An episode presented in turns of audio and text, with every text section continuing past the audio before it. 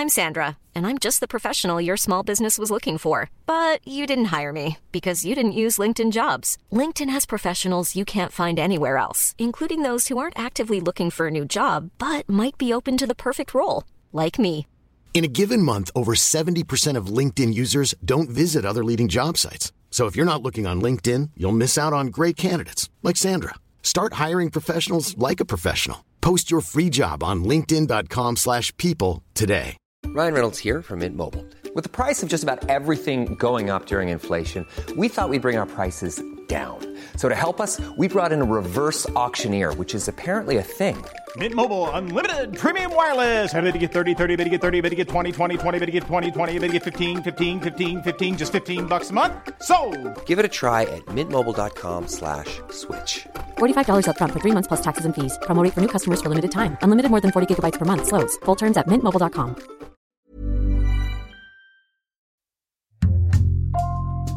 Bonjour, c'est Thibault Lambert et vous écoutez Code Source, le podcast d'actualité du Parisien.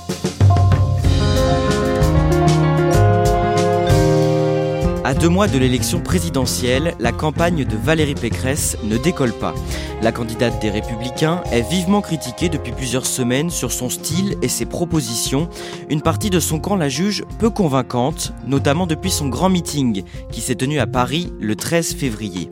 À droite, certains ont d'ailleurs de plus en plus de doutes sur ses chances d'accéder au second tour et de l'emporter face à Emmanuel Macron. Comment Valérie Pécresse en est-elle arrivée à cette situation? On fait le point dans Code Source avec Alexandre Sulzer, journaliste, il couvre la droite au service politique du Parisien.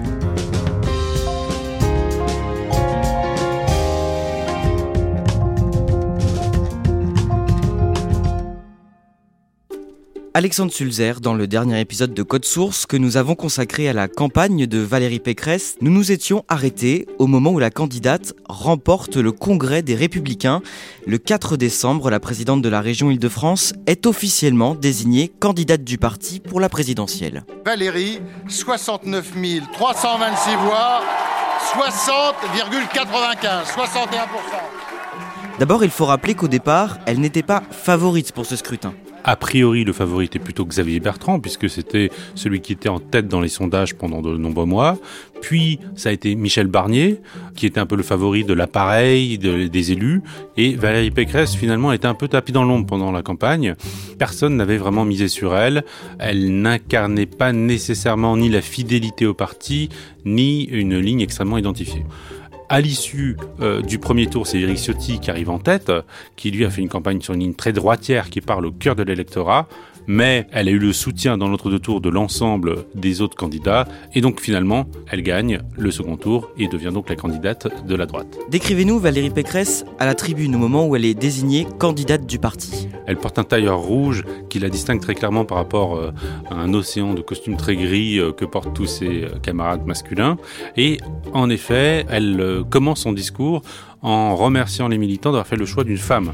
Pour la première fois de son histoire, le parti du général de Gaulle, de Georges Pompidou, de Jacques Chirac, de Nicolas Sarkozy, notre famille politique, va se doter d'une candidate à l'élection présidentielle. Ensuite, elle euh, appelle immédiatement au rassemblement parce qu'elle sait que c'est un peu la, la maladie euh, congénitale de la droite. Notre unité fait notre force. Alors bravo à tous pour vos belles campagnes. À partir de là, le premier défi de Valérie Pécresse, c'est d'abord de rassembler sa famille politique derrière elle et de ne pas reproduire l'erreur de François Fillon en 2017 qui avait tenté de faire campagne sans le soutien des LR. Que fait-elle? Elle s'empresse d'aller euh, dans les Alpes-Maritimes chez Eric Ciotti, qui donc était le, finaliste avec elle, pour bah, montrer qu'ils vont travailler désormais euh, main dans la main.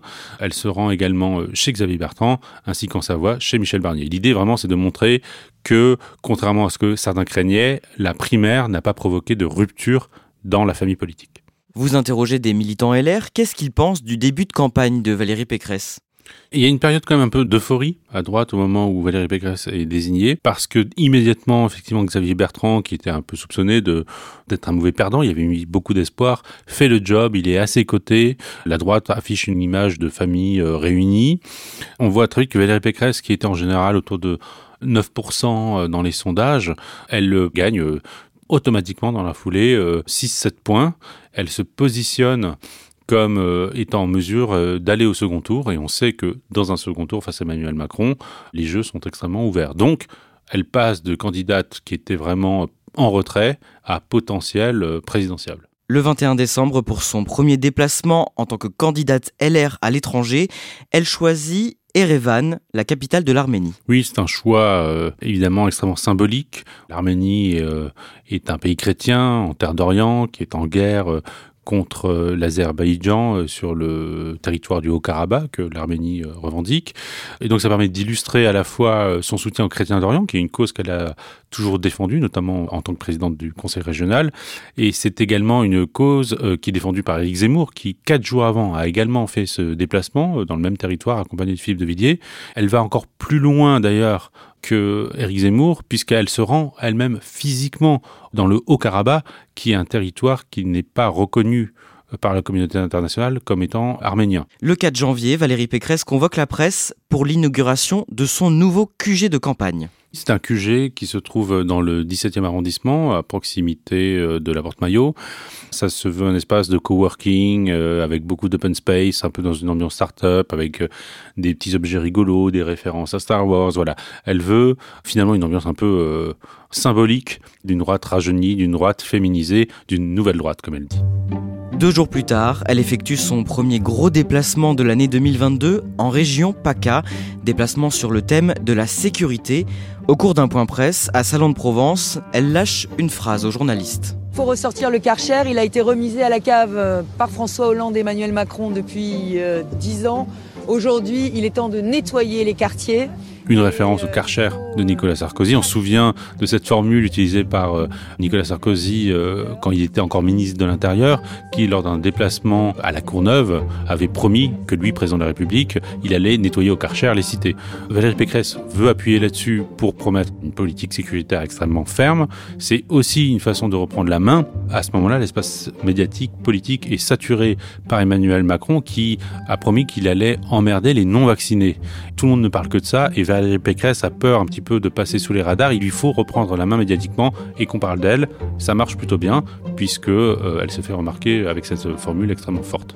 Elle parvient à attirer l'attention, mais cette phrase n'a pas l'effet escompté. Immédiatement, certains grincent dans le parti politique parce que le Karcher, c'est effectivement le symbole un petit peu la politique de fermeté de Nicolas Sarkozy, mais c'est aussi le symbole de son échec à tenir ses promesses pendant ses 50 de mandat.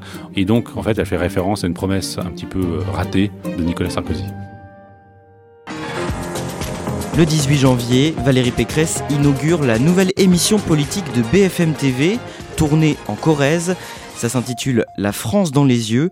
Décrivez-nous les premières minutes de l'émission. Alors le contexte de cette émission est très particulier puisque Jean-Jacques Bourdin, le présentateur, est accusé depuis euh, quelques jours euh, d'agression sexuelle par une euh, ancienne collaboratrice de BFM TV. L'équipe de Valérie Pécresse a hésité sur la bonne stratégie à suivre. Elle décide finalement de couper un peu la poire en deux. Elle exige comme condition à sa participation d'avoir un petit mot introductif avant que l'émission ne commence. J'aurais voulu dire quelques mots parce que je me suis clairement posé la question de ma participation à cette émission ce soir en raison de l'ouverture d'une enquête par la justice à la suite d'une plainte déposé contre M. Bourdin euh, pour tentative d'agression sexuelle. C'est un face-à-face assez troublant, puisque Jean-Jacques Bourdin, réputé pour euh, ses interviews assez offensives vis-à-vis des politiques, est littéralement tremblant devant elle. Donc c'est une scène assez forte. C'est par respect pour vous, les Français, euh, qui êtes réunis ce soir pour me poser les questions que vous avez préparées depuis une semaine.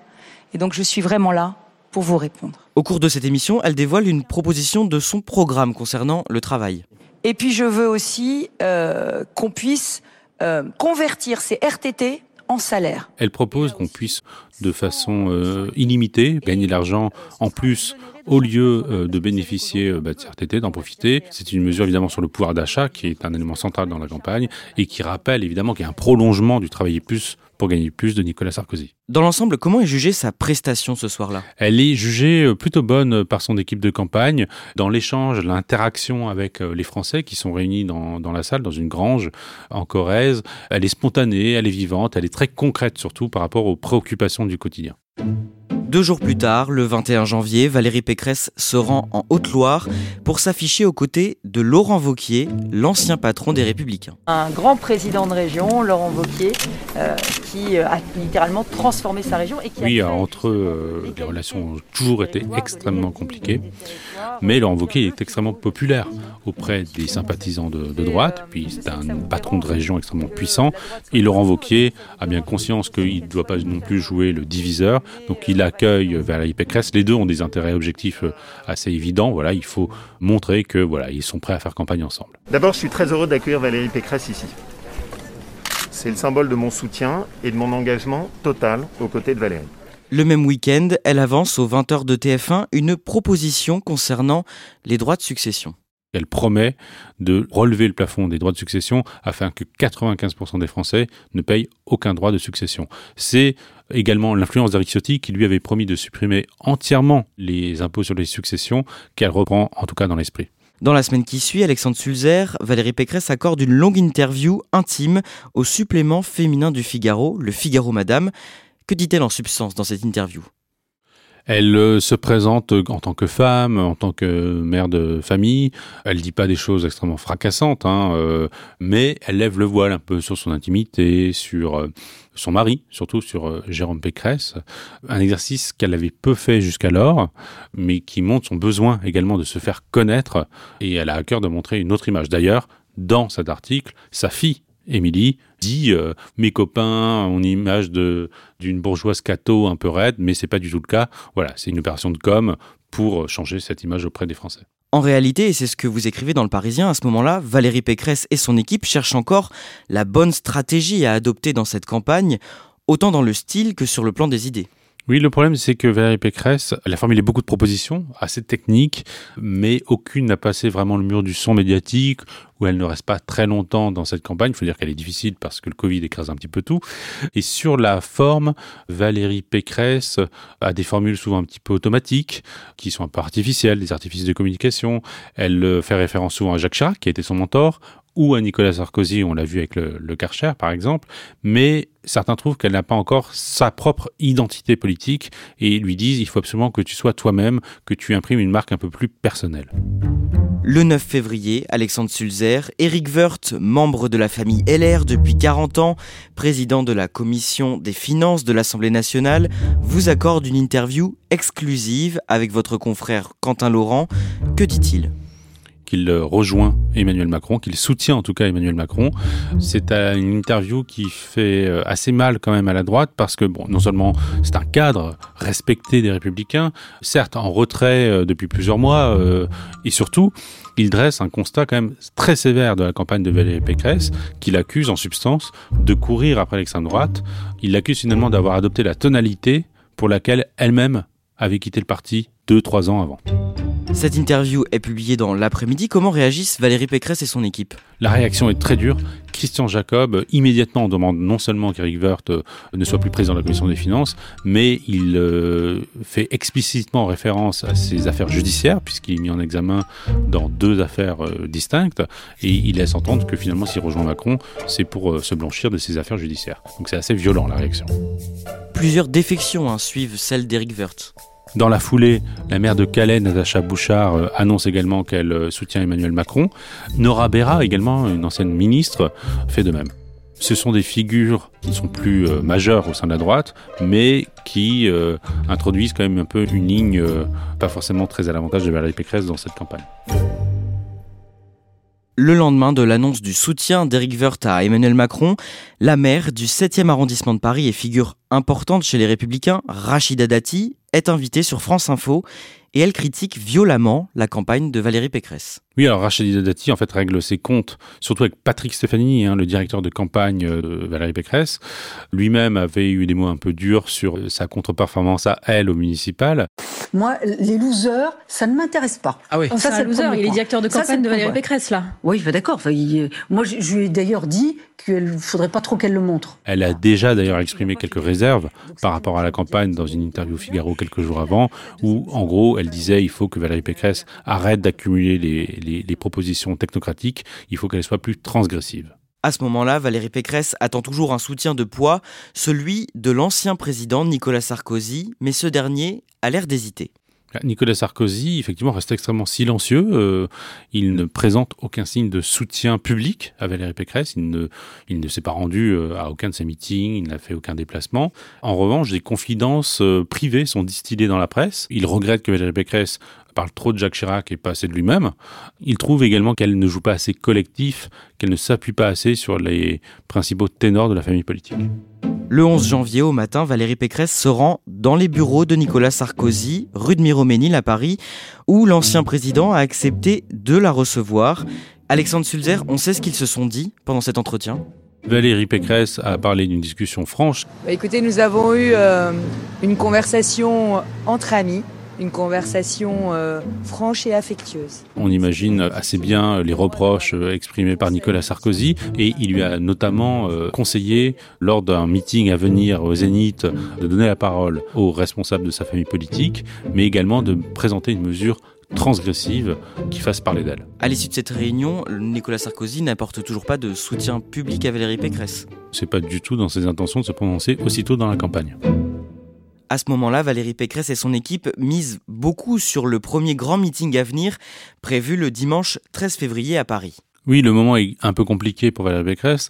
Certains euh, rallient euh, Emmanuel Macron, mais en plus, dans les sondages, la dynamique n'est plus là. Elle stagne, voire elle s'érode un petit peu, et elle est dans un mouchoir de poche avec Marine Le Pen et Éric Zemmour. Elle n'est pas du tout assurée de pouvoir se hisser au second tour. Ce n'est pas perdu, mais c'est absolument pas gagné. On en vient donc à ce meeting au Zénith de Paris le dimanche 13 février. Alexandre Sulzer, vous êtes sur place pour le Parisien. Décrivez-nous l'ambiance dans la salle avant le début du discours. L'ambiance est assez bouillonnante avant que Valérie Pécresse n'arrive. Il y a 6000 personnes qui sont donc dans le Zénith, qui est une salle assez, dense. C'est vraiment une ambiance de meeting à l'ancienne avec euh, des militants surchauffés, euh, des holas, euh, des Valérie présidente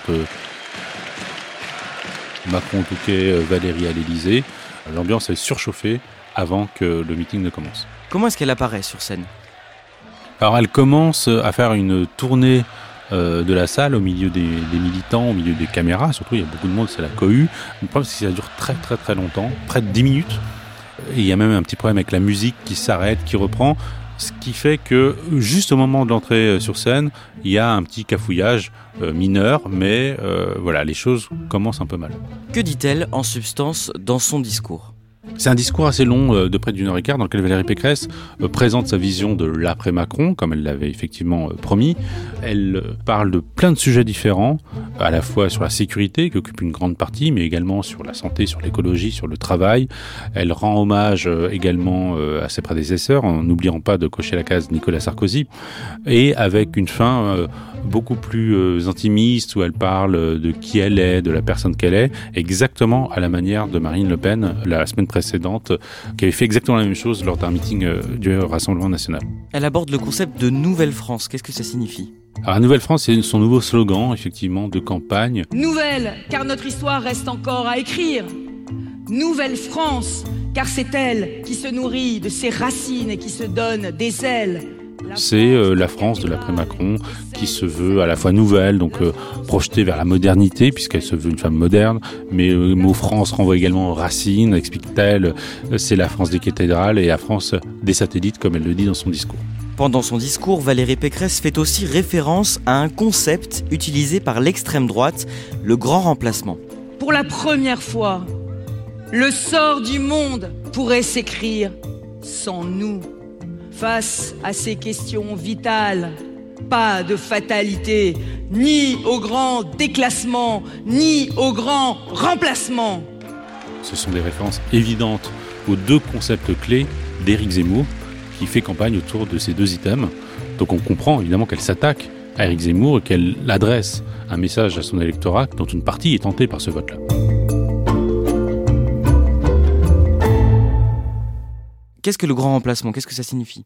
Alors c'est une théorie d'extrême droite qui a été créée par un intellectuel qui s'appelle Renaud Camus, qui est une théorie complotiste selon laquelle les élites organisent sciemment le remplacement de la population française par une population euh, extra-européenne et singulièrement euh, euh, maghrébine. Mais dans la vulgate aujourd'hui du discours d'extrême droite, c'est simplement le constat que aujourd'hui la population blanche est remplacée en France par une population d'origine maghrébine et africaine. De manière générale, comment est jugée sa prestation? Elle est jugée de façon extrêmement négative par euh, les observateurs, mais également par de nombreux cadres du parti. Sur la forme, parce que Valérie Pécresse pousse beaucoup trop sa voix. C'est une euh, critique qui n'est pas nouvelle, parce qu'elle n'a jamais été très bonne oratrice, mais également sur le fond, parce qu'elle n'a pas proposé vraiment de mesures nouvelles, il n'y a pas de mesures tranchantes dans ce qu'elle dit, également parce que effectivement le terme de grand remplacement fait tiquer certaines personnes. Son équipe se réunit autour d'elle le lendemain pour débriefer ce discours. Qu'est-ce qu'il se dit? Dès le matin, de toute façon, Valérie Pécresse avait fait amende honorable sur la forme, euh, sur RTL. Elle était invitée à la matinale. Elle n'a pas fait semblant. Elle a dit qu'effectivement, c'est pas l'exercice dans lequel elle est meilleure. Et elle essaye d'ailleurs de faire de cette faiblesse une force. Elle dit voilà, avec moi, c'est pas des beaux discours. Ce sera en revanche euh, l'action. Sur le fond, il reste un problème effectivement sur l'utilisation de ce concept-là. Elle assure qu'elle l'a utilisé pour le rejeter en réalité, pour dire qu'elle voulait euh, rejeter euh, les thèses d'Éric Zemmour. Il n'empêche que en interne, beaucoup de monde a compris qu'elle le reprenait à son compte. Certains s'en félicitent sur l'aile droite du parti, certains ne sont pas du tout à l'aise avec ça. Et cette divergence de point de vue traduit quelque chose d'assez fondamental, c'est que la droite est prise aujourd'hui dans un entre-deux entre une aile attirée par Zemmour et une aile beaucoup plus centriste qui veut une étanchéité totale. Alexandre Sulzer, est-ce que certains membres de son équipe de campagne ou du parti commencent à douter d'elle aujourd'hui? Oui, alors effectivement, son équipe de campagne avait vendu un avant et un après Zénith. Effectivement, il y a un avant et un après Zénith, mais pas dans le bon sens du terme la contre-performance euh, sur la forme, les problèmes de fond créent de gros doutes, d'autant plus que dans la foulée, deux jours après, la courbe des sondages s'est inversée avec Eric Zemmour. Donc ça y est, le doute s'est installé dans l'équipe de campagne et avec le doute également le spectre de la maladie congénitale de la droite revient, celle des divisions.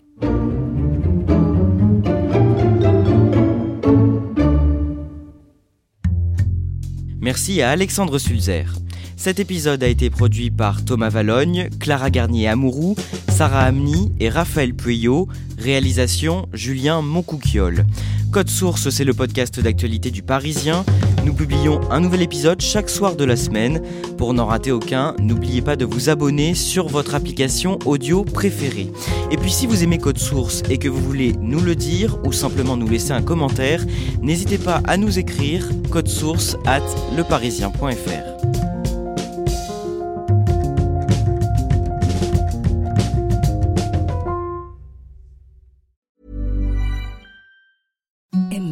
softest sheets you've ever felt. Now imagine them getting even softer over time. That's what you'll feel with Bowl and Branch's organic cotton sheets. In a recent customer survey, 96% replied that Bowl and Branch sheets get softer with every wash. Start getting your best night's sleep in these sheets that get softer and softer for years to come. Try their sheets with a 30-night guarantee. Plus, get 15% off your first order at bowlandbranch.com. Code BUTTERY. Exclusions apply. See site for details.